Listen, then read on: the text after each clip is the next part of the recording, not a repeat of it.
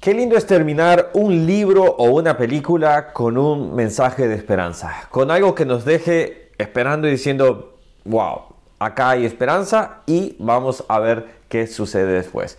Bueno, eso es lo que termina Segunda de Crónicas y acompáñame para poder descubrirlo en este video. Mi nombre es Ronnie Mejía, que Dios te bendiga, bienvenido a este canal, estamos leyendo la Biblia capítulo por capítulo y estamos ahí escudriñándonos, escudriñándonos, perdón, escudriñando la palabra para poder encontrar esas verdades bíblicas. Bueno, durante todo este tiempo hemos estado viendo dos, eh, dos tomos, mejor dicho, es un solo libro realmente, pero es segunda de crónicas. Primera y segunda de crónicas serían solo las crónicas directamente. Pero acá fue dividido para poder tener mejor comprensión la primera etapa y la segunda etapa que ya es eh, el reinado de Judá y su apartarse totalmente. Primera y segunda de Reyes trata de Judá e Israel. Pero acá trata prácticamente y específicamente de Judá. ¿Por qué es tan importante? Porque de acá un día se levantaría cual renuevo hermoso y que iba a ser nuestro Señor Jesucristo para darnos salvación de esta hermosa tribu. Ahora bien, estamos llegando al final ya de lo que es eh, los reinados. En este capítulo, por ejemplo, podemos llegar a ver eh, tres reyes, por ejemplo, que uno solo llegó a decir, por ejemplo, Joacás, hijo de Josías, reinó solo tres meses, fue quitado, por ejemplo. Eso es eh, algo que, que que Dios lo tenía determinado. Fíjese bien los siguientes. Eh, en, el versículo, en el versículo 1, versículo 2, en el versículo 5, por ejemplo, dice, y reinó 11 años. Versículo 9, y reinó 3 meses y 10 días. Estaba determinado el tiempo de que cada uno de ellos reinara y hasta llegar a Sedequías reinó 11 años, que se sublemó contra mismo su hermano de Babilonia, contra Nabucodonosor. Todo estaba establecido. Dios está establecido de tal manera que él tiene cronometrado cada milésima de segundo. Todo está precisamente y todo se está dando conforme a su gran plan. Ahora bien, en este punto termina con la cautividad de Judá. Solo para que entendamos un poco, dice versículo 19, y quemaron la casa de Dios. Este es el primer templo. Este es el primer templo que se destruye. Recuérdense que a este tiempo el templo es destruido totalmente, es arrancado, es decir, es aniquilado, quemado totalmente. Dice, quemaron la casa de Dios y rompieron el muro de Jerusalén y consumieron a fuego todos, los, todos sus palacios y destruyeron todos sus objetos deseables. Es decir, todo lo que era hermoso, ¿se recuerdan de aquellos escudos que, que eh, Salomón había llegado a hacer, eh, que David había llegado a hacer? Bueno, todo eso y Salomón, todo eso fue aniquilado. Bueno, pues habían sido robados, después pusieron bronce. Todo eso, todo lo que parecía lindo, quedó en ruinas totalmente. Esto es lo que nos muestra que la paga del pecado terminará siendo la ruina de cualquier persona o de cualquier ser humano, hombre, mujer, adolescente, niño. Es decir, si, se empeña en el pecado, porque acá vemos hasta, hasta, hasta niños haciendo lo malo, por ejemplo, hasta si, si vemos que se empeña a hacerlo mal, su final será de ruina. Entonces, ¿qué trae el pecado? ¿Qué nos muestra hasta este punto durante diferentes reyes, buenos o malos? Es que la paga del pecado solo traerá muerte, dice Romanos. Entonces nosotros nos debemos de dar cuenta que nosotros tenemos que tomar una decisión correcta.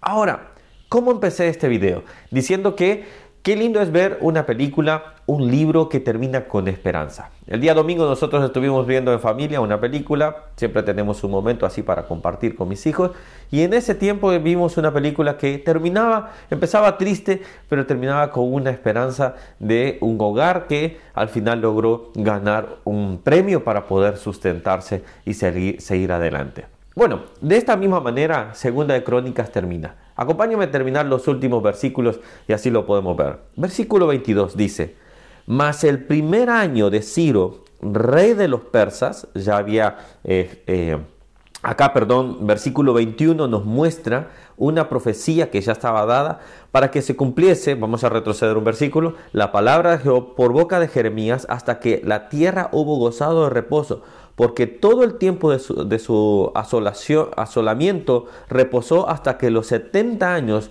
fueron cumplidos.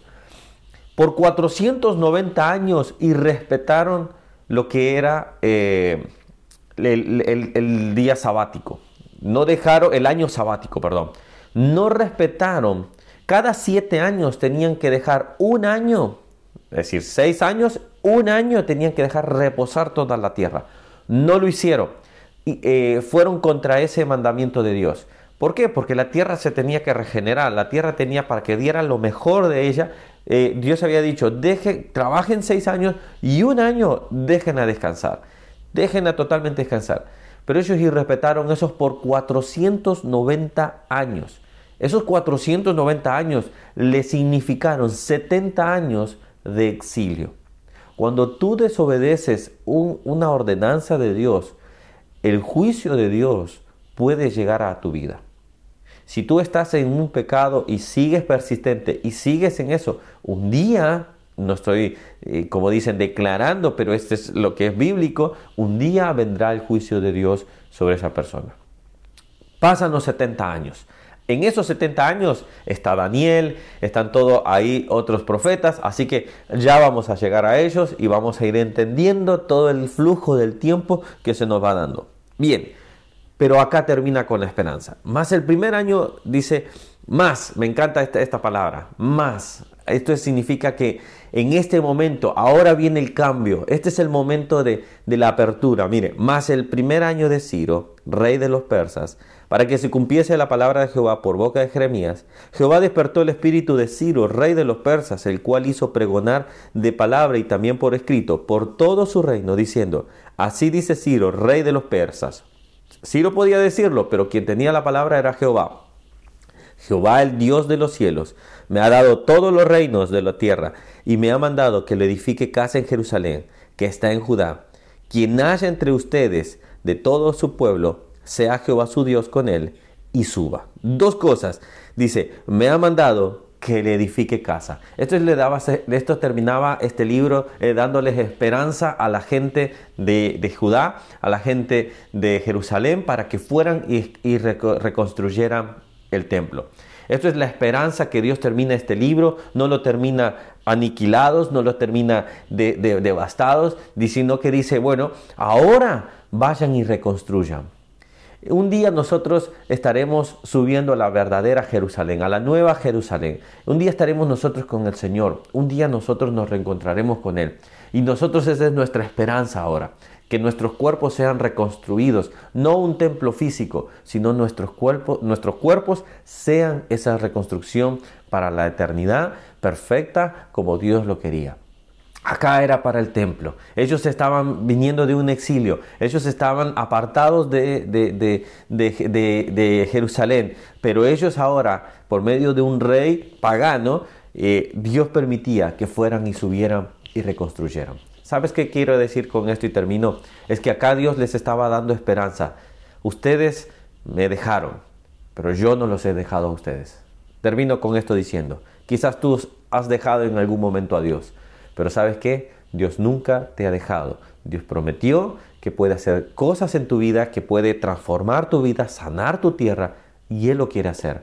La pregunta es, ¿hemos aprendido la lección? ¿Hemos aprendido de Judá que se apartaba hacia lo bueno, se apartaba? Si no es así, es buen momento que la aprendamos y volvamos a los pies de Cristo y digamos, Señor, he pecado contra ti y contra el cielo, perdona mis pecados. Terminamos segunda de Crónicas, acá concluye con la esperanza de la reconstrucción del templo. Así que ahora vamos a ver Esdras y vamos a empezar a estudiar este hermoso libro para ver qué nos depara también. Recuérdense que todo esto está sucediendo simultáneamente, no es apartado, así que vamos a seguir descubriendo. Que Dios les bendiga, nos vemos el día de mañana, acompáñame a ver qué empezamos a aprender en Esdras. Que Dios les esté bendiciendo. Chao, chao.